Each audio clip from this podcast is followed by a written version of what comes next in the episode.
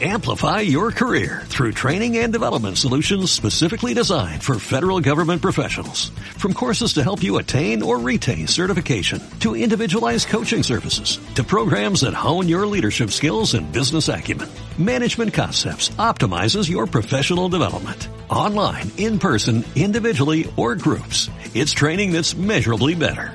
Learn more at managementconcepts.com. That's managementconcepts.com. Autopsia de la Psique.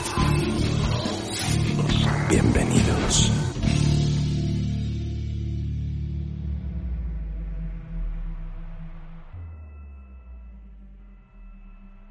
Hola, ¿qué tal amigos? Bienvenidos a Autopsia de la Psique. Y hoy el equipo está completo y eso me da mucho gusto. Juanma, muy buenas noches. ¿Qué tal amigos? ¿Cómo están? Muy buenas noches. Bienvenidos a Autopsia de la Psique. Es de verdad un placer poder estar aquí con ustedes nuevamente para hablar de cosas, este... Cacacucus, dice Omar, yo digo cosas este, así como atemorizantes. Y pues es un, un verdadero honor estar otra vez con Omar y con el ánimo en la, en la mesa distante.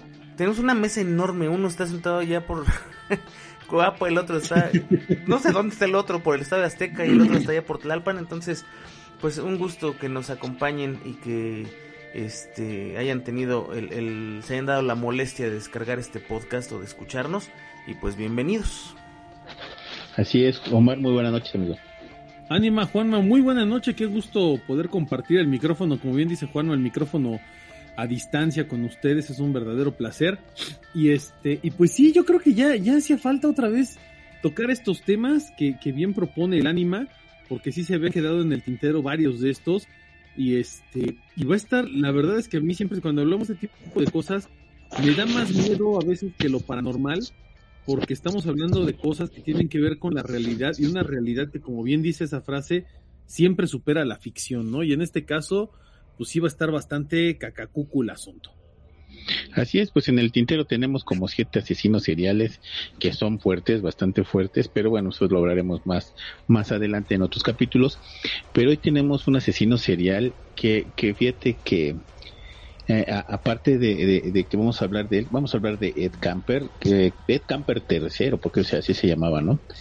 Es un asesino que, que se hizo muy famoso pero además este es como el asesino puerta, como ¿cómo te diré? Como el asesino que empezó a sentar las bases para una investigación sobre los asesinos seriales.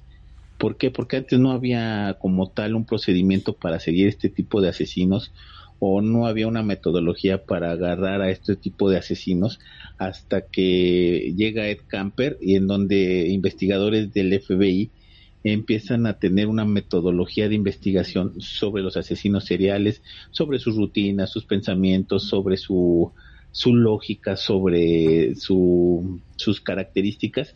Y ya ven que entre las características son, que tienen el IQ bastante alto, más alto de lo normal que una persona como nosotros, que pues, bueno, como yo, que no tiene un coeficiente intelectual como de un sabio, de un genio, de un, no sé, de una persona que tiene un coeficiente intelectual bastante alto, ¿no? Lo, lo dice el señor que se sabe toda la historia de México.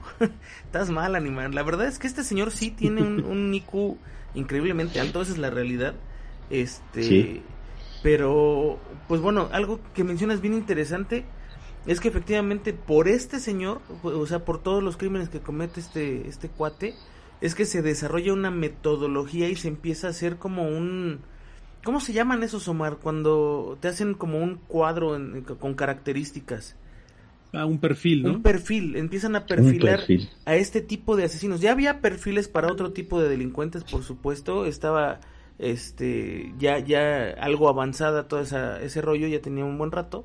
Pero con este cuate pues se juntaron muchísimas cosas más y, y obviamente pues como dice el ánima, abrió un montón de puertas más de, de, de dónde investigar y, y por dónde irse.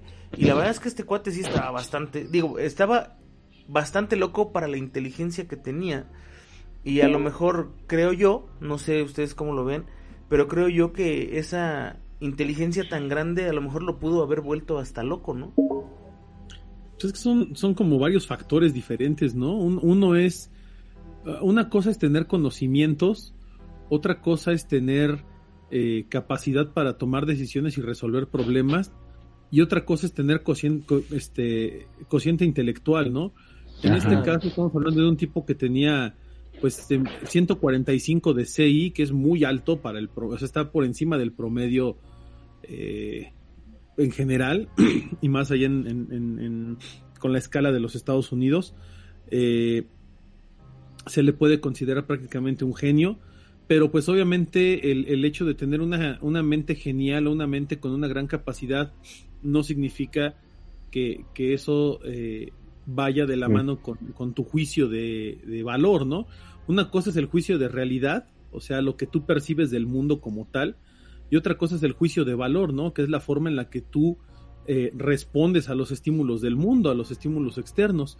Y aquí estamos hablando de una persona con mucha inteligencia, con mucha capacidad intelectual, con mucha información que podía utilizar en su cabeza, pero con una, una, eh, un juicio de valor total y completamente torcido, que seguramente ya el ánima, este, también nos irá platicando un poquito acerca de su historia. Desde la infancia se le empezaba a notar ya el perfil este, de psicópata y de asesino y de, y de una persona totalmente desquiciada, ¿no? Fíjate que sí, y además, eh, eh, que se pudiera considerar que es como, como esos de los asesinos seriales, el más, que será? El más, no, no noble, sino el más, que será? Como el más blando de los asesinos seriales, porque él mismo dio la pauta precisamente de, de, cómo pudieran agarrar un asesino serial. O sea, fue entre toda su locura, pues dio las pautas. Él mismo confesó muchas cosas que pudieran haber eh, hilado para la captura de otros asesinos seriales. De hecho, él estaba muy dispuesto a cooperar y de que se le hicieran todos los estudios posibles, porque él, como él en un momento lo decía, yo no puedo, yo no podía parar desde que empecé, no podía parar de matar. Entonces, eh, él mismo como que fue ¿cómo te diré? se abrió a la policía para que se pudieran capturar a más asesinos seriales con este con este tipo de, de, cosas no obviamente pues su niñez estuvo marcada por la por el maltrato de su de su mamá que era muy rígida. Inclusive a veces yo creo que la mamá veía a, a Ed como la figura de su papá un papá que también los abandonó eh, en donde la veía siempre como esa figura que se escapó, que se fue de, de, de, casa. Y, además a Ed, pues no sé tampoco qué, qué, este, qué pensamientos tenía en ese momento o qué, qué cosas tenía en la cabeza de que ya la mamá lo empezaba a ver raro, ¿no? Inclusive no dormía con, con la familia como tal, eh, lo separó de sus hermanas, lo, lo fue a que será encerrar en un sótano, en el sótano de su casa, y ahí pues obviamente tuvo un campo grandísimo para, para la imaginación y empezar a, vislumbrar el mundo de una manera diferente al resto de las personas, ¿no? Ahí es donde yo creo que el IQ eh, se torció donde el IQ ya no se, se manejó, se encauzó por buen camino, sino el IQ se fue transformando poco a poco por el pensamiento solitario o a lo mejor, de, no sé, violento de la madre hacia el hijo en un sótano, ¿no? Imagínense que pueda tener un niño, pues a lo mejor con ese IQ encerrado en un sótano en donde pues obviamente es rechazado por la mamá, a lo mejor no por las hermanas, pero sí por la mamá, en donde te digo que lo veía como reflejo del padre que las abandonó, ¿no? Fíjate, este, este cuate pues algunos, algunos datos ahí importantes de su vida. Él nace en California, en un pueblito, en un lugar que se llama Burbank, en, 1948, el 18 de diciembre. Se llevaba muy bien con su papá, eh, su papá se llamaba Edmund Kemper también, y la mamá se llamaba Clarnell Kempel.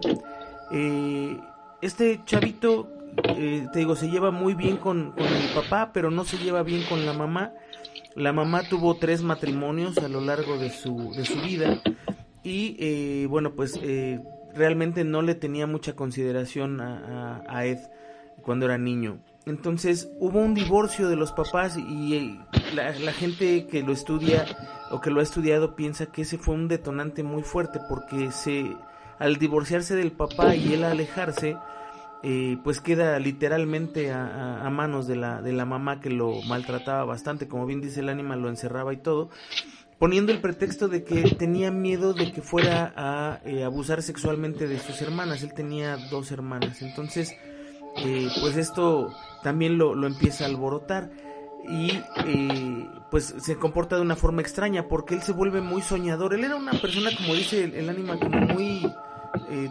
tranquilo hasta cierto punto, no sé, era, era una persona como soñadora. Y entonces, Muy fantasiosa. Fantasioso, exacto. Entonces él se quedaba en sus pensamientos, era muy introvertido de repente y se quedaba pensando cosas y el director de la escuela en la que él iba, eh, pues recomendó que tenía que ir a ver a una psicóloga, ¿no? Entonces él estuvo yendo, me parece que dos veces por semana a esta a ver esta psicóloga, pero pues realmente no le ponía atención, para él era como algo muy este pues fuera de lugar e innecesario eh, porque finalmente él estando en, terapia pues también seguía haciendo uso de su de su cerebro para para fantasear. Todas estas cosas empiezan a marcar eh, pues sus eh,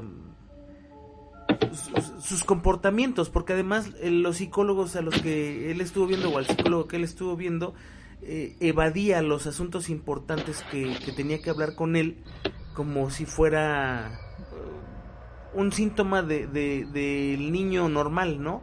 Como, ah, bueno, esto no tiene tanta importancia, no lo vamos a hablar, no vamos a platicar de lo mala que es su mamá con él, porque las mamás son malas con todos los niños y cosas así. Entonces, de ahí se empieza a formar este, este muchacho que, que bueno, cabe mencionar que, que además de ser asesino de personas, eh, alguna vez lo platicamos, casi todos los asesinos de, de, seres humanos inician matando mascotas o maltratando animales. Y este cuate hizo lo mismo, o sea, él, él, mató cuando menos un par de, de gatos, ¿no? Este, a uno lo... O sea, bueno, espero que no seamos demasiado este pues no sé, explícitos. Explícitos. Pero el primero lo enterró vivo primero y este también le, le cortó la cabeza al gato. Este, y además después llevó la cabeza a la casa, ¿no? Este, la puso en su cuarto como si fuera una piedra que se encontró en el río y, pues estaba ya como, como fuera de sí. Y después de un tiempo ya un poco más grande, eso, eso fue como a los 10 años más o menos, y a los 13 años vuelve a matar a, otro gato a machetazos, y la mamá se da cuenta porque el niño mete lo que queda del gato, los pedacitos del gato los mete en su closet. Entonces eh, la señora se da cuenta que había cortado el cráneo del gato para sacarle el cerebro y después lo apuñaló. O sea, realmente estaba muy mal este güey eso, eso precisamente que estás diciendo, al primer gato, fíjate, no sé por qué cuestiones, él, él hace un hoyo en su, en su patio. Y de repente pues pasa el gato por ahí y lo mete al hoyo y le empieza a echar tierra hasta que ve que ya no puede salir el gato de la tierra. Entonces le sigue echando tierra y lo tapa. Yo creo que después como que se arrepiente y, y se regresa al día siguiente, fíjate, a ver si todavía respiraba el gato y, lo desentierra. Al ver que ya no, ya no estaba vivo, le corta la cabeza y como bien tú dices, lo, lo mantiene, mantiene la cabeza en su recámara. Eh, en el segundo gato era abrirlo para ver qué era lo que tenía adentro. Yo así abría mis juguetes, amigo. Nunca se me ocurrió abrir un animal. No, pues y, fíjate, es que a lo mejor el pensamiento lógico de, de, de, una persona a lo mejor normal, y me pongo entre comillas normal, pues es a lo mejor, sí, toda la curiosidad nos lleva a abrir a lo mejor un juguete o abrir un equipo o algo, ¿no? Pero no a matar a una persona para ver qué tiene adentro, y mucho menos a lo mejor un animal que en ese momento va pasando, o a lo mejor un animal que es tu mascota de compañía de toda la vida, o a lo mejor ese animal que es mascota y que pasa a ser parte de tu familia, lo maltrates de esa manera, ¿no? Sí, porque necesitas, no sé, creo que Omar a lo mejor sabe, eh, no sé, por, por las cosas que, que, ha estudiado o que ha hecho en la parte psicológica, pero debe haber algún detonante que, que te haga que seas cruel sin darte cuenta. Por ejemplo, eh, ahora hay un síndrome que se llama síndrome de Asperger, que tiene varios síntomas así, ¿no? En donde la persona que tiene ese síndrome pues no siente culpa alguna, no se siente eh, relacionado con, nada ni con nadie y no tiene sentimientos eh, de empatía con las personas. Entonces esas personas bien pueden ser este, asesinos y tener una vida completamente normal y la gente no se da cuenta. Se da cuenta porque es un poco antisocial, ¿no? A lo mejor es lo que se nota, que es medio antisocial y demás. Pero lo que hay detrás de esa capa principal pues la gente no lo nota. Y no sé a lo mejor algo así tenía este Ed no que que, no, no estuvo diagnosticado en su tiempo porque pues estamos hablando de los años 70 o sea él, él nace en, el 58 y estamos hablando de por ahí de los 70 este que que es que este chavo tiene eh, este tipo de comportamientos no pues de hecho, sí, sí estaba diagnosticado, pero hasta que ingresa al, al primer, al, al, hospital psiquiátrico, este, la primera vez, que además es cuando manipula a todo mundo, ¿no? Y, y se uh -huh. roba incluso hasta las pruebas psiquiátricas que le hacían para poder contestarlas correctamente y que vieran que tenía una mejora este, médica y que pudiera el salir. Pero bueno, eso es, eso es más adelante en la historia. Eh, él, él, era una persona que eh, se le diagnostica como esquizoide paranoide, eh, una persona esquizofrénica y una, persona paranoica, pues es una, una persona que tiene alucinaciones de entrada, es una persona que escucha voces, es una persona que tiene eh, alucinaciones incluso este, kinestésicas, o sea, físicas, eh, puede llegar a tener alucinaciones. Las más comunes son primero las auditivas y las visuales, ¿no? Este, luego las kinestésicas y por último las más extrañas que puede tener una persona de este tipo son las olfativas, ¿no? Que empiezas a, imaginar aromas. Pero en el caso de, Edmond, eh, era un chico con un, ya lo platicamos, con un CI muy elevado eh, y ahorita pues ya, ya dimos su diagnóstico, ¿no? El que le hicieron primeramente de esquizoide paranoide entonces, hay, hay personas esquizofrénicas que dentro de todo este, eh, dentro de todo su, su miedo a, las alucinaciones, eh, pierden un contacto con la realidad, pierden el control para entender lo que es bueno y lo que es malo, ¿no? Entonces, si una persona eh, esquizoide paranoide te dice que en medio de su casa está viendo cómo se le está apareciendo un demonio que le dice que mate a todas las personas en la calle, para esa persona es cierto lo que está viendo, o sea, esa persona lo ve, en su realidad lo ve, ¿no? Ve, ve a una entidad, ve a un demonio con cuernos que se le aparece enfrente y le dice, y si no los matas, te mato yo a ti, ¿no? Uh -huh. Este, por eso, por eso os digo, es una, es una condición médica, este, psiquiátrica muy severa, que puede ser muy grave, y en la cual, pues, sí, si una persona, en el caso de Edmund, no sé si él, si él tuvo o no alucinaciones, eso solamente él lo sabe, o si escuchaba voces, o si veía a alguien, ¿no? Que le decía que hiciera eso. Eso sumado, por ejemplo, a los traumatismos de la infancia, a lo que ya comentó el ánima, ¿no? Del encierro en el sótano, los golpes y los maltratos de la madre, el abandono en algún momento del padre, ¿no? Con la única persona con la que medio se llevaba bien y, y, y que lo abandona de alguna manera, aunque, bueno, vive con él un tiempo y, y es cuando está como mejor, ¿no? Este, estamos hablando de una persona con muchos traumas, con muchos, eh, muchos momentos en los cuales puede explotar. Tú, tú comentabas algo y preguntaste algo acerca de un detonante. Pues es que un detonante de una persona sí puede ser cualquier cosa. Puede que vea en la calle un perrito que le recuerda al perrito que le atropellaron en la infancia y con eso se vuelve loca, ¿no? Puede que le nieguen algo en un, este, no sé, al ir a comprar alguna cosa le digan que ya no hay y eso detone su ira. No sé si ustedes se acuerdan de una película muy buena que se llama, este, Un día de furia. No la he visto. En, sí. en donde un sí, cuate... Una persona normal que se le bota el tapón. Se le bota el tapón y tú lo ves como, un, como una persona normal de oficina y todo y va a pedir, va a pedir un almuerzo, ¿no? A un, a una, a un, a un restaurante estos tipo McDonald's y le dicen que ya no hay almuerzos que se sirven hasta las 12 y son las 11.55, ¿no? Y el cuate dice, es que todavía me lo tienes que servir. dice, no señor, pero pida de comer y se empiezan a burlar de él, ¿no? Los, de, los empleados. Entonces el cuate saca una metralleta oh. y empieza a plumear a todo mundo. Y, véanla, es una película muy buena, muy buena.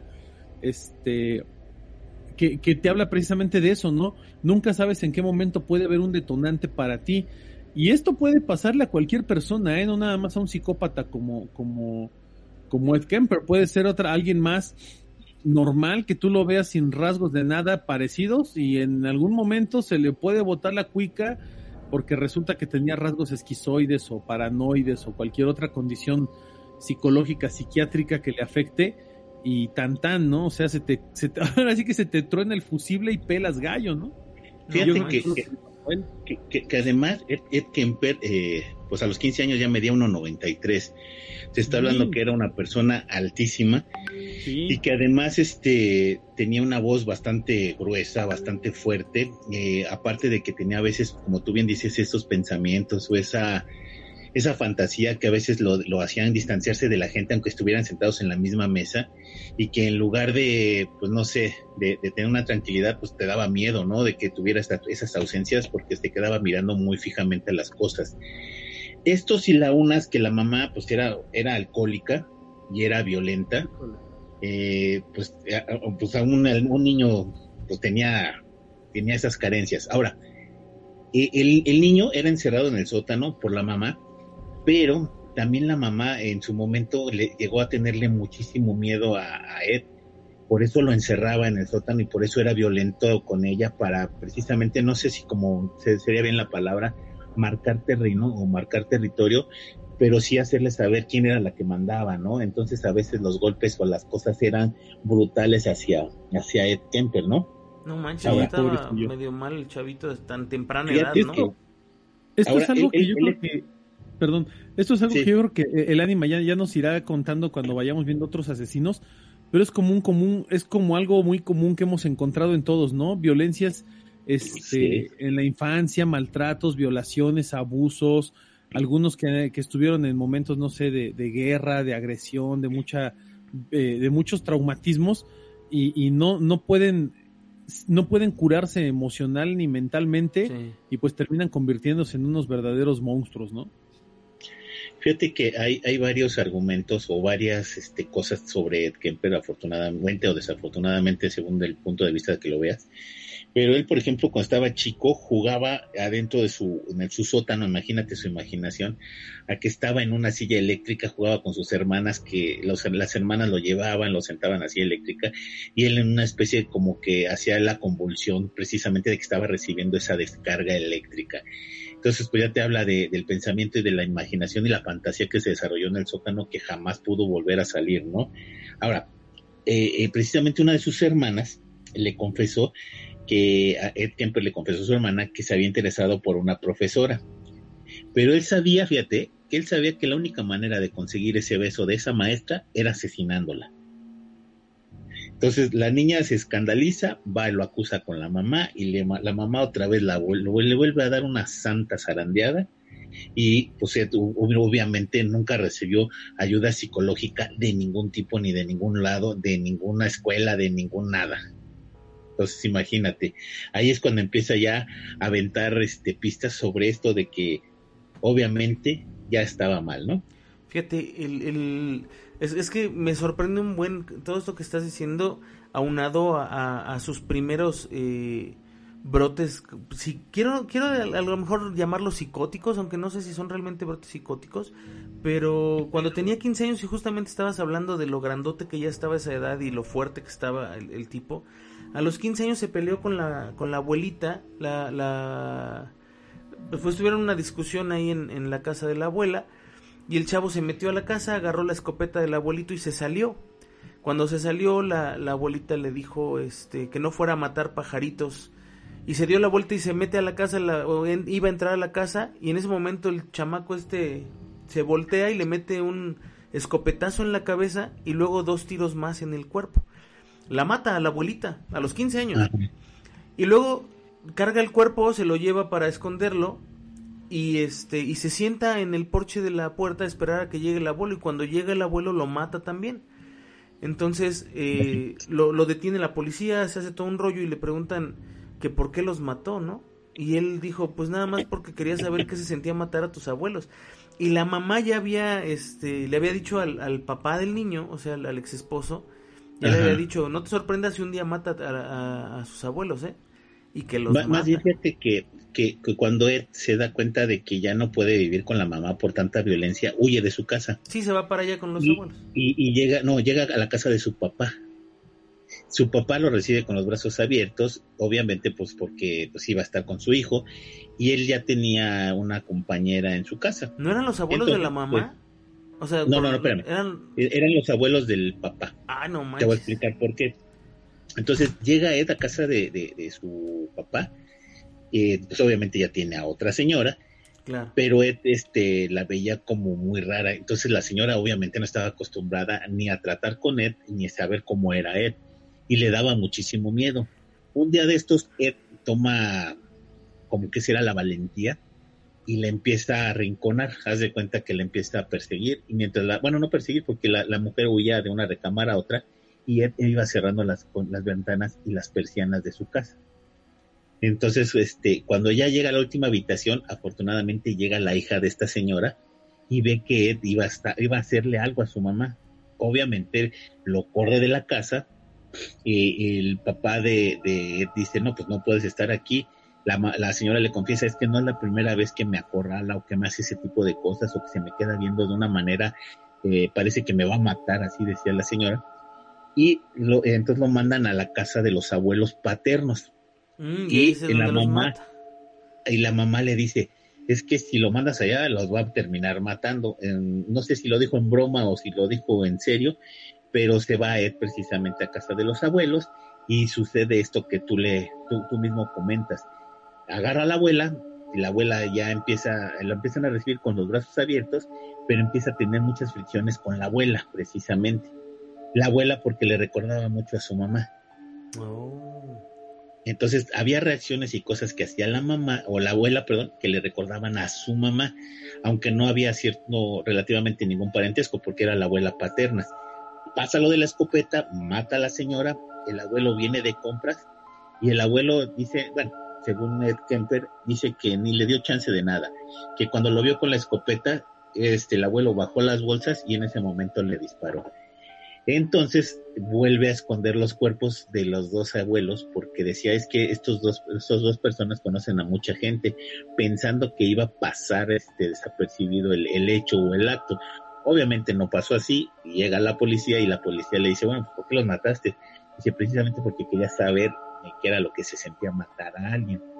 Esto le abre la puerta a Kemper para hacer un montón de cosas que jamás se iba a imaginar él ni la, ni la sociedad en su momento, ¿no? Pues lo, lo ¿Por qué? metieron a un psiquiátrico, pero nada más estuvo ahí siete años, ¿no? Seis años. Porque... En, Pero en además- una- en un, en un reformatorio. Ajá, Fíjate, pues, fíjate que en, en- en los Estados Unidos esa parte es muy común, ¿no? Eh, si el asesino se declara mentalmente no apto para estar en, un, en una penitenciaría, los meten a los hospitales psiquiátricos donde realmente eh, corres muchos riesgos, ¿no? El primero es, obviamente, que, que, eh, que, nunca, que nunca se pueda recuperar esta persona, pues eso es muy difícil.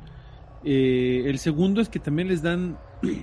hay, hay más hay más facilidades de que ejerzan su violencia en un psiquiátrico y de que se vuelvan Sí. más locos en un hospital psiquiátrico que en la cárcel. Porque en la cárcel es un instinto de supervivencia, el cual en el caso de una persona como Ed Kemper, pues no existe, ¿no? O sea, él, él- él en una cárcel, pues no le hubiera tenido miedo a nada, ¿no? Ni a nadie. O sea, Claro. si lo mataban o no lo mataban, eso le hubiera valido gorro. Pero en un hospital psiquiátrico tuvo que empezar, ahí es de lo que les platicaba hace rato, ¿no? Este, tuvo que empezar a ver eh, cómo él, él, él, él de una manera muy inteligente se empezó a robar eh, los archivos y los, y los manuales de instrucciones de las pruebas psicométricas y psicológicas que le aplicaban los, los doctores. Entonces, este, él sabía cómo funcionaba cada una de estas pruebas y empezó a engañar a todos los médicos. Eh, cada que le hacían pruebas, él demostraba mejorías y, y no, ni siquiera mejorías, este, como que de un día para otro, ¿no? Era una mejoría así de, de tipo milagrosa, pero que fue a lo largo de varios meses. O sea, él supo como dosificar la forma en la que iba mostrando que, estaba mejor cada día. Y, y los doctores les compraron toda, le compraron toda la idea, ¿no? O sea, al grado que incluso lo declararon apto para poder re- reincorporarse a la sociedad.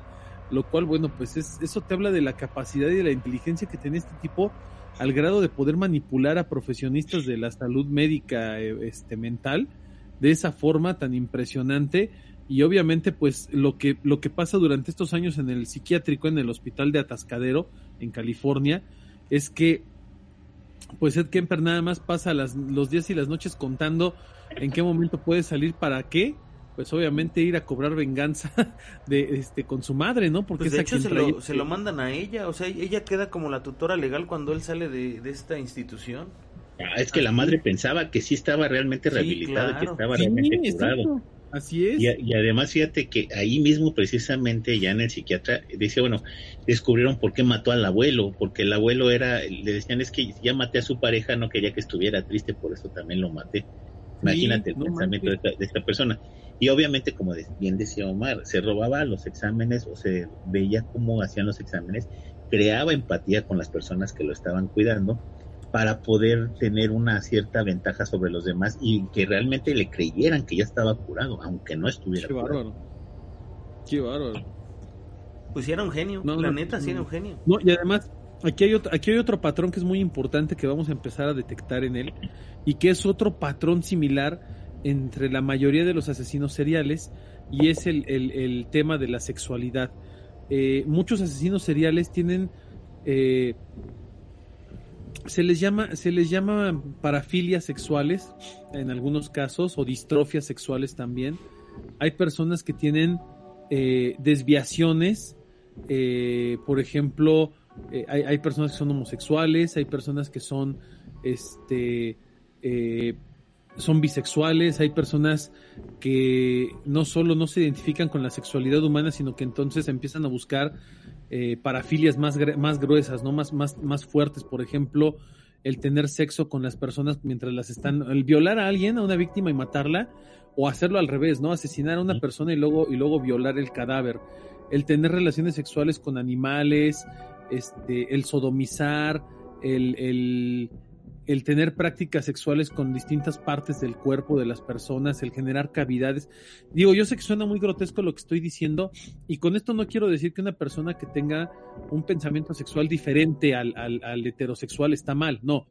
Simple y sencillamente es que eh, en, el, caso de las personas, eh, de, los, de los asesinos seriales, es común eh, Ah, perdón, Juanma, es que te, oye tu... Sí, estás regañando al perrito, ¿no? sí, está aquí dando lata, perdónenme, pero... este, perdón, decías, amigo. Ah, sí, que es muy común encontrar en los asesinos seriales y todo esto desviaciones sexuales de distintos tipos, ¿no? De diferentes formas. Y digo, insisto, no por ser homosexual estás mal o, o significa que vas a ser un asesino serial. Simplemente es un patrón que se repite en muchos asesinos seriales, ¿no?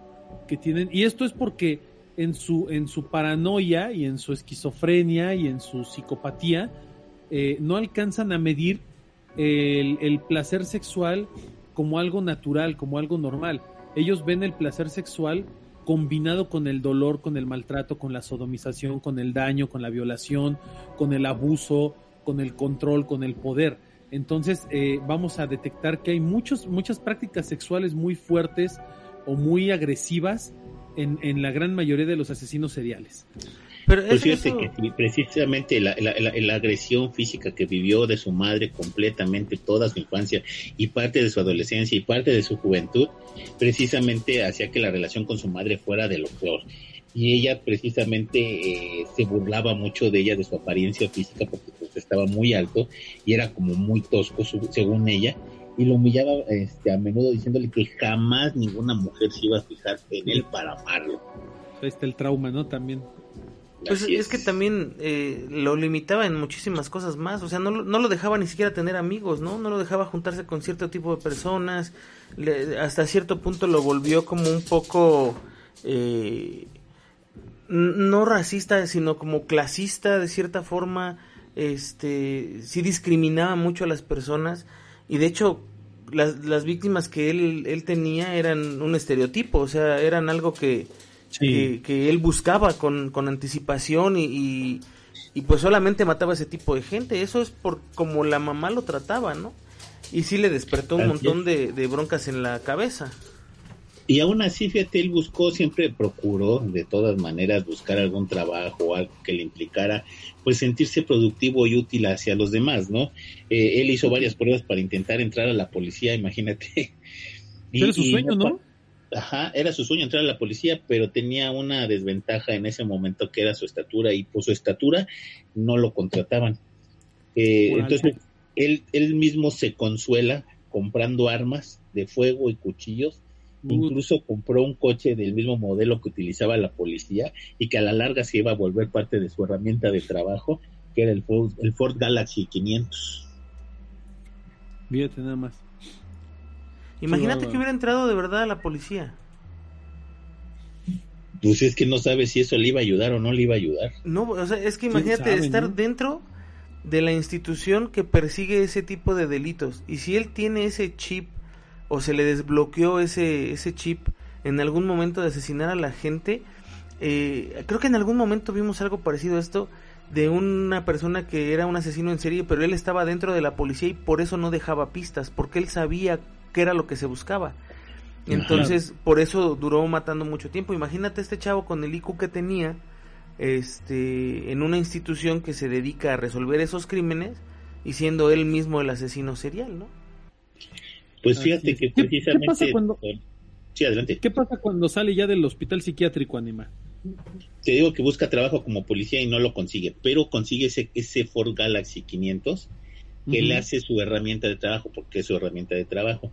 La única manera que tenía de relacionarse con otras mujeres era precisamente eh, transportarlas o subirlas a su carro. ¿Cómo hizo esto? Él, él, ¿cómo dicen allá en Estados Unidos cuando, cuando pides ride? Pues sí, así, así, ¿no? Pides ride.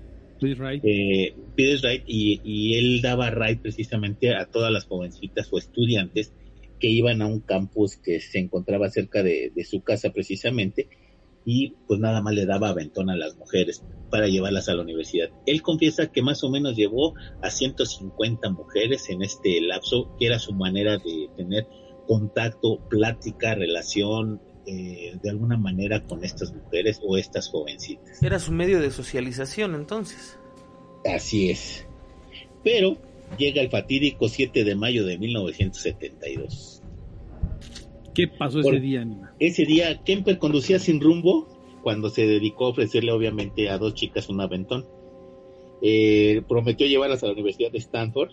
Ella era Mary Ann Pesk y Anita Luchesa, ambas de 18 años. Las chicas ni siquiera sospechaban que Ed ya había preparado todo para el crimen. O sea, ellas, eh, él, él, ya tenía todo preparado. Las chicas fueron escogidas completamente, relativamente al azar eh, incluyendo la modificación de las puertas del coche, porque precisamente en este ir y llevarlas a, ese campus, pues se daba cuenta de que se bajaban con cierta facilidad de su carro. Él descompone el seguro precisamente para que la persona que viniera de copiloto no pudiera abrir la puerta y obviamente no pudieran escapar o no pudieran salir este, de este vehículo. Bueno, las chicas fueron llevadas a una zona boscosa aislada donde esposó a María mientras mantenía a Anita en el, en el maletero del coche.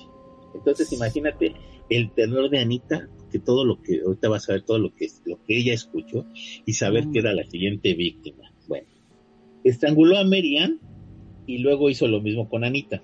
Enseguida puso los cuerpos en el maletero. en este caso, fíjate que cuando se pelea con, con Marianne, eh, Anita oía todo lo que estaba dentro del maletero. Ella intentaba salir y escapar hasta que Ed Kemper eh, la, mata a cuchillazos y pues imagínate todo ensangrentado, abre el maletero y todavía este eh, eh, Anita quiso escapar y pues se enfrenta a otro, a este terrible monstruo tratando de escapar. Bueno, ya que las, ya que las mató, pues las pone las dos juntas en el maletero y en el maletero llevaba un arsenal de armas y cuchillos y se dirigió hacia su casa. En el camino incluso fue detenido por un policía porque una luz de su de su auto estaba quemada, imagínate. Entonces ese policía se ha de ver, este, bueno, que, cómo son el agua las cosas, ¿no? Bueno, llega, llega Camper a su casa y pone los, los cadáveres en posiciones sexuales, los fotografía y poco después tuvo relaciones sexuales con ellos, en un acto explícito de necrofilia. Después descuartizó los cuerpos, los dividió en bolsas de basura y los abandonó en una montaña cercana. Eh, yo traté de omitir los detalles porque están severamente crueles, les, inclusive les cortó la cabeza, eh, mantuvo relaciones sexuales con la cabeza, pero era una, una orgía bastante terrible de este tipo de, de, persona, ¿no?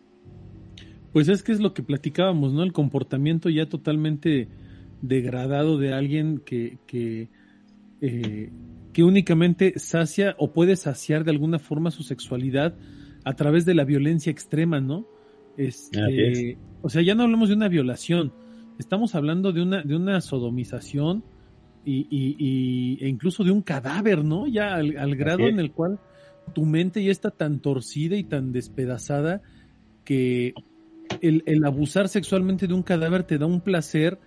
Y fíjate que además el asesino serial normalmente no busca el placer sexual.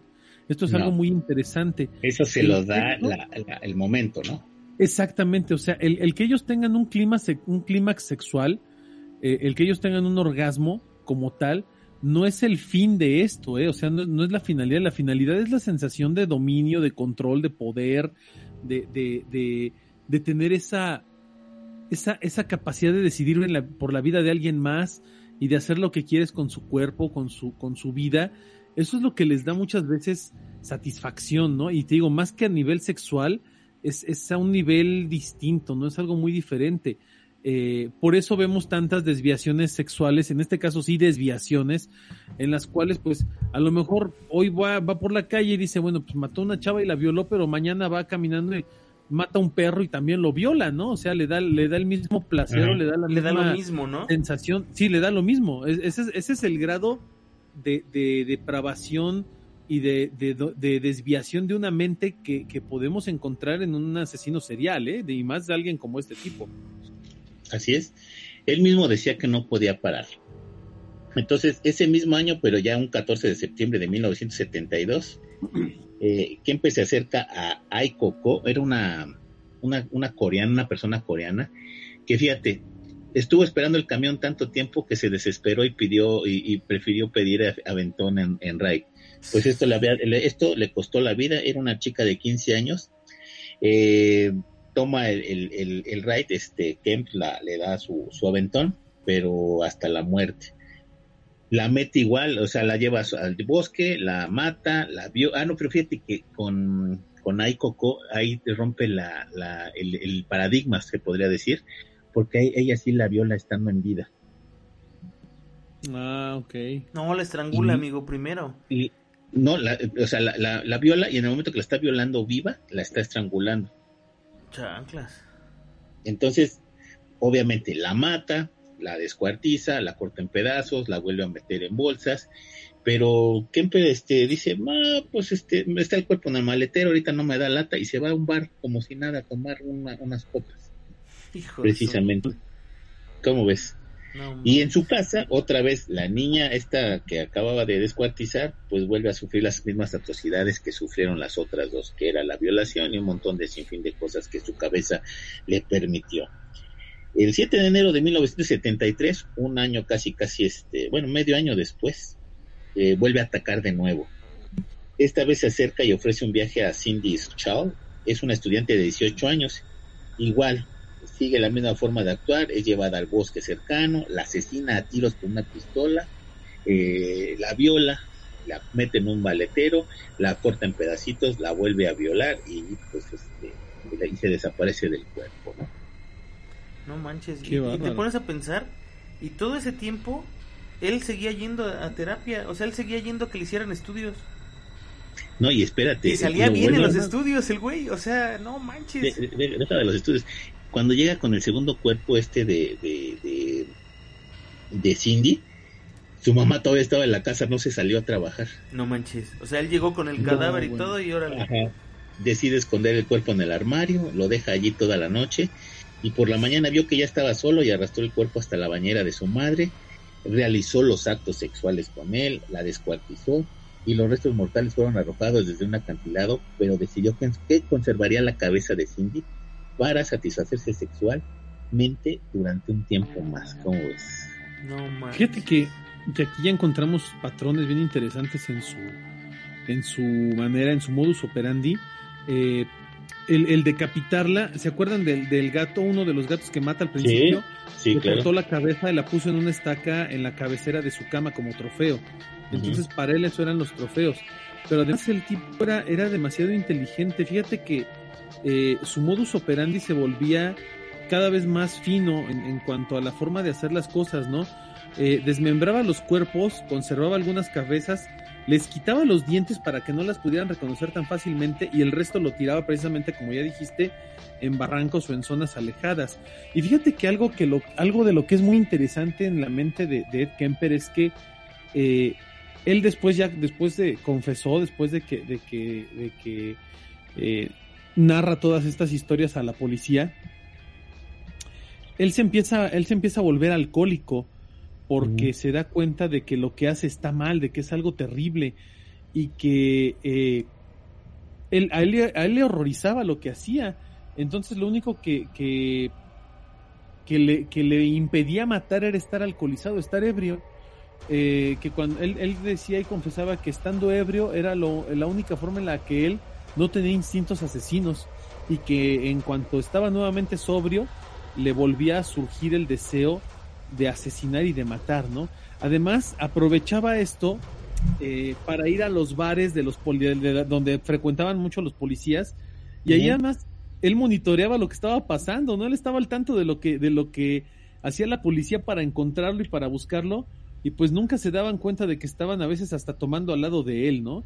O sea, una persona con una mente tan fría y tan calculadora y tan impresionantemente inteligente para hacer el mal, que, que, que era, era imposible que pudieran evitar que siguiera matando, ¿no? Y luego la suerte, ¿no? Porque, por ejemplo, para claro. cuando, cuando empiezan a dar los asesinatos, la universidad empieza a emitir unos calcomanías para los carros, uh -huh. para que se fueran como el auto seguro. Y para mala fortuna de la sociedad, la mamá de, de, Kemper trabajaba en la universidad y le dea su calcamonía para su carro. No, no bueno. y además, más.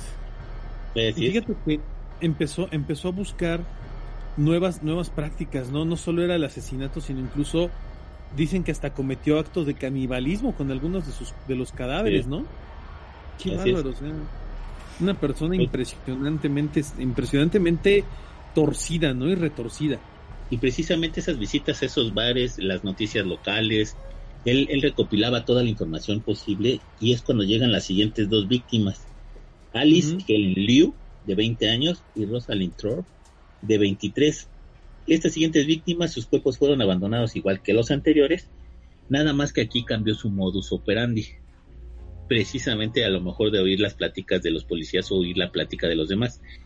Él las mata a balazos y recupera las balas. Haz de cuenta que todavía en los cuerpos recupera las balas para que nadie encontrara la, claro. la, la, la, bala y que no lo pudieran relacionar con algún arma o con algún con algo que lo que lo relacionara directamente con ello. ¿Cómo ves? Qué bárbaro. No manches, está, estaba bien loco este güey, porque además la cabeza de una de las chavas la, la enterró en, en, la en la parte de afuera de la casa, en donde estaba la, la, la ventana del cuarto de su mamá. A la otra chica la destaza y la avienta al mar, pero, o sea, estaba realmente dañado este güey. Y la, y la última y además, víctima que mata es a su mamá, de hecho, ¿no? Es bueno, ahorita vamos a eso, pero ¿te acuerdas de, de, las primeras víctimas que aventó en el, en el, eh, en los barrancos? Sí. Ajá.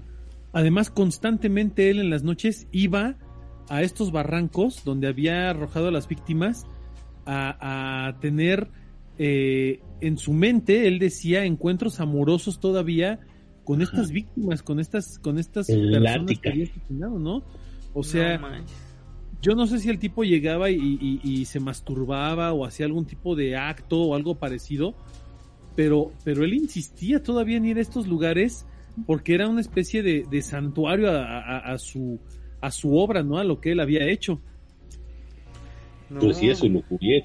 Porque a la mamá, bueno, ahorita vamos a ir a lo de la mamá, pero la mamá la mata de una manera terrible, ¿no? No, ni, o sea, intento a lo mejor como imaginar lo que él estaría pensando y te juro que no no encuentro un una lógica, pues sé, que ese tipo de personas no tienen una lógica que, que, las demás personas puedan entender. Para ellos hace sentido en su cabeza, pero para los demás no. Y no. sí es una cuestión horrible, porque eh, ya después de haber matado a, esta, a, todas estas personas y demás, a la mamá la mata de una forma distinta y mucho más cruel y sádica que las otras, ¿no? O sea, la mamá la mata a martillazos, literalmente a martillazos en la cabeza. Es que ahí sí ya era el odio ya contenido de no un año, dos años, tres años, sino de contenido de toda la vida. Y eso yo creo que realmente pues, se demuestra en este asesinato. Sí. Pero además, además era, eh, además era como eh, llega su, meta, ¿no? De abril. Sí, sí, claro. Sí, así es. como que la cúspide de su carrera. Exacto, exacto, esa la cúspide de su carrera, ¿no? La cereza del pastel. Así es. Te digo que llega su mamá, obviamente borracha, porque la mamá era alcohólica y precisamente eso era lo que le provocaba la violencia de ella hacia él. Bueno, el chiste es que llega borracha, despierta a Ed, eh, él se molesta por el ruido que hizo la señora Clarnell y se le quedaba viendo por varios minutos. Imagínate la mirada de Ed al momento de ver a su madre y viendo la oportunidad que, se le iba a presentar, ¿no? Con un tono de libertinaje, su madre le dice, ¿vas a quedarte ahí toda la noche? Él le responde que no, le da la espalda, se va a su habitación y, y en una media hora más tarde, Kemper regresa armado con un cuchillo y un martillo. La, la golpea violentamente y con la ayuda del cuchillo le corta el cuello y le arranca la cabeza. En su testimonio, Kemper declaró que eso le, hizo una satisfacción sexual mientras introducía su pene en la boca de su madre ya decapitada. Híjole. Cuando se cansó, puso su cabeza en la pared y jugó a lanzar dardos durante una hora. Qué bárbaro. Hijo. ¿Cómo ves? Y además le gritaba, o sea, se peleaba con ella mientras le lanzaba los dardos. Estaba mal. Estaba mal. Sí, después, no, después agarra la cabeza. ¿Eh? Sí, no, después de que ya la lanzó dardos de todo lo que hizo, Todavía le aplastó los huesos del cráneo con los pies, le arrancó la lengua, la laringe, los, los, arrojó a una trituradora que se atascó, según Kemper. Dice, ni siquiera la trituradora puro con la digestión de sus cuerdas bucales, ya que ella había pasado toda la vida gritándolo y quejándose. ¿Cómo ves? Y, y además el cuerpo. Sí, pero... invitó a una amiga de la mamá a cenar y también la mató. Sí, Kemper esconde el cuerpo en el armario, sale a tomar algo en el camino y de vuelta llamó a la mejor amiga de su madre, Sally, este, Sally Hallett, de 59 años, la invita a cenar, a ver una película, a ver el Netflix, no, no es cierto, también había Netflix, una película. Al llegar a la casa, Sally fue estrangulada y su cuerpo también fue colocado en un armario. Ed se sube a su coche, se conduce sin parar hasta el pueblo de Colorado y supuso que a estas alturas la policía estaría desesperada en su búsqueda se llevó un enorme arsenal porque estaba seguro de que habría un tiroteo con, un tiroteo con las autoridades, pero ni siquiera la policía sabía quién era Ed Kemper, ¿cómo ves? O sea, él tenía todo planeado para, eh, para su propio final, ¿no? él, sabía, sí, él sabía que iba, exacto, morir heroicamente, ¿no? Después de que mata a la mamá, a la amiga, de que viola la cabeza de su madre muerta, de que hace una serie de atrocidades y se va esperando precisamente que lo atrapen la gran desilusión de Ed Kemper es que la policía ni lo busca, ¿no? Incluso cuando él habla para confesar el crimen, él se comunica con la policía porque se desespera. habla para decirles, oigan, yo asesiné así, así a mi madre, a tal persona, y no le creen, la policía no le cree, o sea, piensan que es una broma, y no le creen y, y creen que esta confesión es una especie de vacilada de parte de él, ¿no? Así es. Ah, eh, sí, él, como tú bien lo dices, eh, Kemper tenía un armamento listo para enfrentarse a la policía y morir en esa balacera. La, policía ni siquiera lo estaba buscando. Él se desespera, se desespera tanto que mejor él habla a la policía y se entrega porque dice, bueno, es que no me van a capturar nunca. Y él se entrega precisamente para detener toda esta, esta, ¿qué será? Esta hambre de sangre que siempre él tenía, ¿no? Y dijo que pues ya quería ser detenido y en su juicio pues se declaró culpable de asesinato. Entonces relativamente fueron una, dos, tres, cuatro, cinco, seis, siete, ocho, nueve víctimas en total. Sí. No manches, estaba loco este cuate. No, además con la suerte que tenía, eh, a él, a él lo, lo, cuando es su juicio, obviamente él confiesa absolutamente todas las muertes, eh, las pruebas son contundentes y eh, él, alegó primero demencia y le revocaron esa, esa determinación, ¿no? Le dijeron, no saques a volar. Y le dictaron y le condenaron cadena perpetua porque en aquel momento la, la pena de muerte estaba suspendida en los Estados Unidos y entonces este ni siquiera se le cumple el hecho de que lo asesinen en la en la silla eléctrica, ¿no? Como él había soñado desde niño. Así, desde niño. En la silla eléctrica, no, lo, lo meten a la, a la prisión estatal de Vacaville y este y es en donde hasta hasta la actualidad está cumpliendo sentencia, ¿no? Él tiene una muy buena relación con los policías que lo cuidan porque de, de, volverse a ser un asesino serial tremendo, eh, se vuelve una persona bastante amable, bastante afable, bastante empática y de hecho intentó suicidarse dos veces en la cárcel. Las dos veces obviamente fue, este, fueron, esas ganas fueron detenidas por los policías porque lo salvaron dos veces de, de esas maneras de suicidarse y este, fíjate que él tenía derecho a libertad condicional después de todo lo que había hecho, porque había cooperado con las autoridades, había cooperado con el FBI, había cooperado con un montón de, gente, de psiquiatras, psicólogos que buscaban información precisamente sobre los asesinos seriales.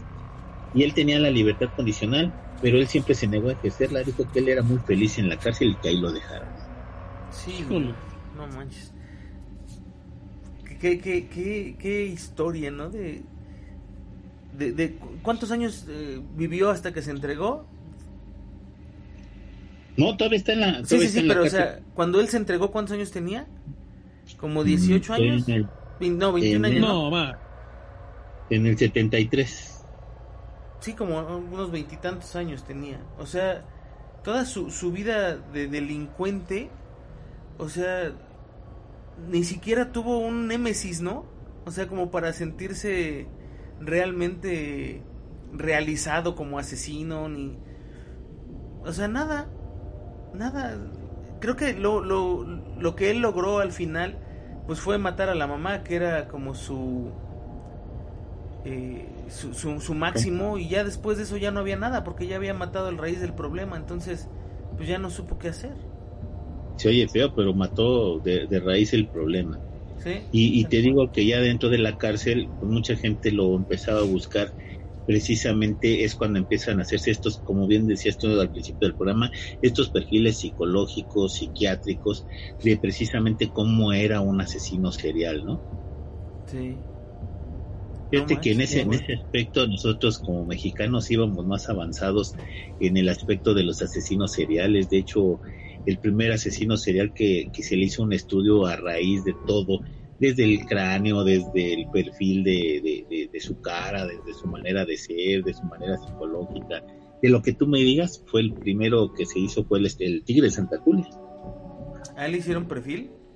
Así es, de hecho su, su, cráneo se encuentra precisamente en la biblioteca de la Casa del Risco, con todos los estudios que se hacían precisamente a los asesinos seriales en México, un estudio bastante grande, no, ahí no me acuerdo ahorita cómo se llama el investigador, ahorita me voy a acordar, eh, y está en la Casa del Risco ahí en San Ángel, toda esa investigación, y aparte tener, puedes tener acceso a esa investigación. De hecho, el cráneo del tigre de Santa Julia está en esa biblioteca. Chanclas, lo que es no dejar descansar a la gente. Pues, más que no dejarla descansar, pues yo creo que el interés, ¿no? Porque eh, realmente hay, hay, hay una en México hubo una, una sí hubo un, interés muy grande por estudiar todo este tipo de, situaciones, porque además eh, en México siempre hubo una escuela psicológica muy, muy importante y este y realmente el, el querer investigar a fondo todo lo que hacían los asesinos seriales y demás, pues era algo importante, ¿no? Además, eh, en Estados Unidos se hacían estudios como el de la nefrología, que es este estudio en el que te miden el, las proporciones del cráneo, ¿no? Para ver si realmente tienes o no ciertas este, características, entre otras cosas. Pues obviamente no había tanta información en aquella época. En el caso de Ed Kemper, pues realmente él es el que abre la puerta para que eh, el gobierno de los Estados Unidos y, y sobre todo los servicios de investigación policíaca comiencen a determinar el perfil del asesino serial y empiezan a entender el por qué existen asesinos seriales, qué es lo que hacen, qué es lo que los motiva y empezar a predecir de alguna manera cuando hay una serie de homicidios eh, cuál puede ser la siguiente víctima, quién puede ser o cómo puede darse y, cómo atrapar al asesino, ¿no? Pero realmente eh, eh, Ed Kemper se vuelve una especie de de bastión eh, un parteaguas en la investigación policíaca en torno a los eh, asesinos seriales y además una persona digna de estudiarse, ¿no? Este, una persona que realmente merece mucho análisis, mucho estudio psicológico, psiquiátrico, de, de perfil policíaco y demás, porque es interesantísimo. Y no porque sea algo bueno o malo, simple y sencillamente porque no sabes cuánto Seth Kemper hay allá afuera en el mundo, ¿no? Iguales o peor que él. Que, que además son, son víctimas muchas veces de una enfermedad que ellos no pueden controlar, ¿no? También. Exacto. O sea, exacto. No, es, no es como que sea malo por lo ser que hacen. malo. Exacto, no justifico lo que hacen, pero No, claro. un ser humano, un ser humano por naturaleza no hace lo que ellos hacen. Tienes que estar enfermo, o sea, de verdad tienes que padecer una enfermedad psiquiátrica y tener un problema psicológico muy grave y, y que tu entorno sociocultural, eh, familiar, haya sido realmente eh, algo, algo muy específico que te detonase esas conductas psicópatas, esas conductas eh, sociópatas, esas ganas de destruir, de asesinar, de matar, de humillar, de, de obtener poder, que bueno, pues lo, lo iremos viendo en muchos asesinos, pero este es impresionante todo lo que hizo, ¿eh? Sí, sí, Así es. sí. Así es, y pero, pero te digo que eh, afortunadamente, gracias a él, eso también hay que, pues te decía que entre los asesinos seriales yo creo que es el que, el que más ha dado resultados en cuanto a, a estudios precisamente en contra de los asesinos seriales. De hecho, hay veces que se recurre a él esporádicamente precisamente para saber sobre eh, cómo lo haría, ¿no? ¿Te- ¿Se acuerdan de Hannibal Lecter? Cómo Ah, claro. la- la gente, Clarice iba y le decía, oye, es que tengo un asesino así, así, asado, y él pues le daba las pautas de cómo capturarlo más o menos. Pues es lo mismo que hacían precisamente con Ed Kemper en ese momento. Eh, les daba bastante información, lo que él haría como asesino serial, y, y, y digo que sirvió como guía para también capturar a otros asesinos seriales. A lo mejor no asesinos seriales tan, tan fuertes, pero sí algunos asesinos seriales que apenas iniciaban o que estaban en inicios de, de, de convertirse en grandes asesinos seriales, ¿no? Es correcto, amigo. La verdad es que es un, es un caso bien interesante el de, el de Kemper por todo lo que hizo, por todos lo- los precedentes que sentó y además porque pues el cuate sigue vivo, ¿no? Tiene 71 años de edad, sigue estando en la cárcel, sigue cumpliendo sus ocho cadenas perpetuas que le dictaminó el, este, el juzgado. Eh, lo siguen entrevistando, lo han entrevistado, su vida se ha llevado a libros, documentales, películas, este, eh, análisis, estudios, es parte de un folclore popular, eh, es, es, es una es una es una es una celebridad del mal, ¿no? Y, y, Sí. y además es una persona, un personaje muy importante en cuanto a- al tema de los asesinos seriales por todo lo que ya platicamos, pero además eh, es alguien que hasta la fecha eh, sigue dando de qué hablar con las entrevistas que se le han podido hacer, con las eh, pláticas que tiene, las cuales siempre pues alardea, ¿no? De su capacidad intelectual, de su inteligencia, de la forma en la que hacía, cometía sus asesinatos. O sea, el tipo sigue siendo un ególatra también, ¿no? Ahora que ya Sí, está claro. este, cumpliendo cadenas perpetuas. Y además, como bien decíamos, un tipo de más de dos metros de altura. Este, robusto de, pues, ¿qué te gusta? Más de 150, 160 kilos de peso. Tú dime en la cárcel quién se va a atrever a ponérsele enfrente a ese animal sabiendo lo que es capaz de hacerte, ¿no? Con las, con las manos. O sea, es un tipo que, que consiguió lo que quería y yo siento que hoy en día pues sigue estando contento de haber estado en la cárcel, de, de- de que su vida haya terminado así, porque él Claro. mismo buscaba eso, ¿no? Sí. No, además, la atención que nunca tuvo ni en su infancia, ni en su juventud, ni en la adolescencia, la ha tenido en la cárcel, donde más este lo, lo han buscado la gente precisamente para pues para cualquier tipo de cuestiones, obviamente desde el morbo hasta no sé, noticias eh, periodísticas, de investigación y lo que tú quieras. Entonces, eh, lo que no tuvo lo tiene ahorita en la cárcel, obviamente no quiere salir de ahí porque digo que tenía su su bajo fianza de, para poder salir libre y no quiso, dijo él estoy, yo estoy muy contento aquí, ahí nadie lo critica, ahí nadie, ahí es como una, que será una persona de poder, de respeto, y además te digo que la, la fama, lo que nunca tuvo de joven o lo que tuvo de adolescente, lo tuvo ahorita, ¿no? Estando en la cárcel. Y. El archivo de, que está en la Casa del Risco es del criminalista Quiroz Cuarón, que Ah, hace una sí. investigación, no nada más del Tigre de Santa Julia, sino de varios asesinos de, de, de la cárcel de Belén, que era la temible cárcel de Belén, después también a un día hablaremos de ella. Eh, eh, precisamente todos sus archivos y todas sus investigaciones sobre asesinos y asesinos seriales están en la Casa del Risco, están en una biblioteca, así es que esto, y además pueden entrar a, a pedir los, este, los archivos de, de Cuarón, que están impresionantes. Sí, porque a lo mejor la gente cree que en México nada más hubo uno o dos asesinos seriales, pero ha habido No, bastantes. hubo un montón, No, infinidad de asesinos seriales. Así Desde es. el chalequero hasta la fecha, ¿no? Que, que podría ser la última, a lo mejor los, como los animales estos de Catepec, ¿no? Sí, pasando por las Poquianchis y por este Ramón Mercader, el Goyo Cárdenas, La mata este, viejitas. el Ingenio Sobera, bueno, o sea, los narcosatánicos. Bueno, ya aquí hemos hablado en el programa varias veces de algunos de ellos, Sí, pero claro. este digo, no, le- ahora sí que no nos quedamos cortos, ¿no? En ese tema, pero vaya, volviendo a la parte de Ed Kemper, sí es, es un, son casos, es un caso muy interesante, es un caso muy atractivo para la ciencia y para el estudio de la, de la mente humana descompuesta, y creo que bueno, pues siempre va a ser motivo de, de, de terror pensar que así como él puede haber mucha gente en- allá, allá afuera que en cualquier momento detrás de una piel de oveja no sabes lo que se oculta y lo que son capaces de hacerte, ¿no? Ah, eso está, eso está terrible, nunca sabes si, si el que va a un lado detiene el micro, a un lado de ti el camión, o a un lado de, de tu oficina de trabajo, es una persona que ya haya hecho algún tipo de cuestiones de esas, ¿no? Y eso ha de ser terrible. Que a lo porque mejor la vaya- vecino Porque- tenga cadáveres en su casa, ¿no? Y en el refri, tú no sabes. Ay, no, Sí. no digas, no, No, digas. está cañón. no, Bueno, por ahí hay una, hay una estadística, ¿no? Que dice que todos en nuestra vida nos hemos topado con un asesino, ¿no? O sea, he- hemos estado siempre, a- alguna vez hemos estado en contacto físico incluso con, unos, con un asesino. Entonces, este, sí está cañón pensar en eso, ¿no? Sí, sí, sí. En mi caso con dos. Nah. ¿Sí, en serio? Sí, amigo. Sí, sí, sí. No, hombre. Yo sí, fíjate que también lamentablemente te- tuve personas muy conocidas que también llegaron a esa circunstancia.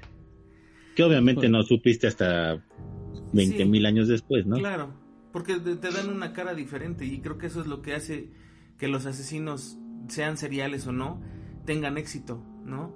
Porque te dan una cara a ti y al público en general y a otras personas, eh, o bueno, por detrás de ese rostro, pues tienen una vida alterna donde, donde dejan salir todo lo que pues lo que llevan cargando y los demonios que llevan, entonces sí Así está es. bien complicado. Ay, qué terrible. Acaba qué, cierre tan cacacucu, la verdad que sí está No, muy no, difícil. está bueno, la verdad es que hasta Sí, da claro. escalofríos pensar en Sí. todo lo que hizo este cuate, ¿no? Sí, la claro que sí, pero pero lamentablemente se nos acabó el tiempo. Eh, muchas gracias por haber estado con nosotros. Juanma, muy buenas noches. Híjole, amigo, yo hoy sí me voy con la piel chinita. Este, Sí. la verdad es que a lo mejor pensamos, ah, pero eso pasó allá por los años 70, ¿no? Eh, la verdad es que sigue pasando. eh, y, son cosas que tenemos muy, muy cerca, ¿no? Y, muy eh, posibles, inmediatas, muy inmediatas. Entonces, pues bueno, ojalá que hayan disfrutado de, de este podcast. Recomiéndenos, por favor, recomiéndenos. Háblenle bien a sus amigos de este podcast o háblenle mal. El chiste es que alguien sepa que estamos aquí y que estamos haciendo esto para ustedes. Y pues muchísimas gracias a todos los que nos siguen. Denle like a las, a las páginas, por favor. Eso nos ayudaría muchísimo. Sobre todo al Facebook, que ya estamos este, estancados desde hace un rato. Pero pues nos sigue escuchando mucha gente. Entonces eso es bien padre. A toda la gente que nos escucha fuera de, de México, muchísimas gracias por tomarse la molestia. Y a los que nos escuchan en México, pues muchísimo más. Muchísimas gracias también. Son, son este, de verdad muy importantes para nosotros. Denle like, compartan, suscríbanse a todo y nos escuchamos la próxima. Así es, Omar, muy buenas noches, amigo. Anima Juanma, muy, muy, muy buenas noches. Muchas gracias por haber compartido el micrófono con su servidor. La verdad es que un tema que estuvo tremendamente interesante, estuvo buenísimo. Ya hacía falta hablar de, de asesinos seriales, la verdad. Ojalá y, y haya sido, pues no solo de su agrado, sino que les provoque dos o tres pesadillas, porque sí está, estuvo bastante Sí. bueno.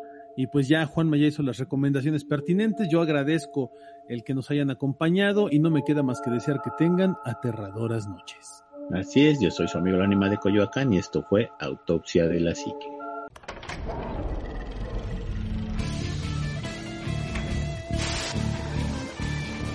Autopsia de la Psique. Amplify your career through training and development solutions specifically designed for federal government professionals. From courses to help you attain or retain certification, to individualized coaching services, to programs that hone your leadership skills and business acumen, Management Concepts optimizes your professional development. Online, in person, individually, or groups. It's training that's measurably better. Learn more at managementconcepts.com. That's managementconcepts.com.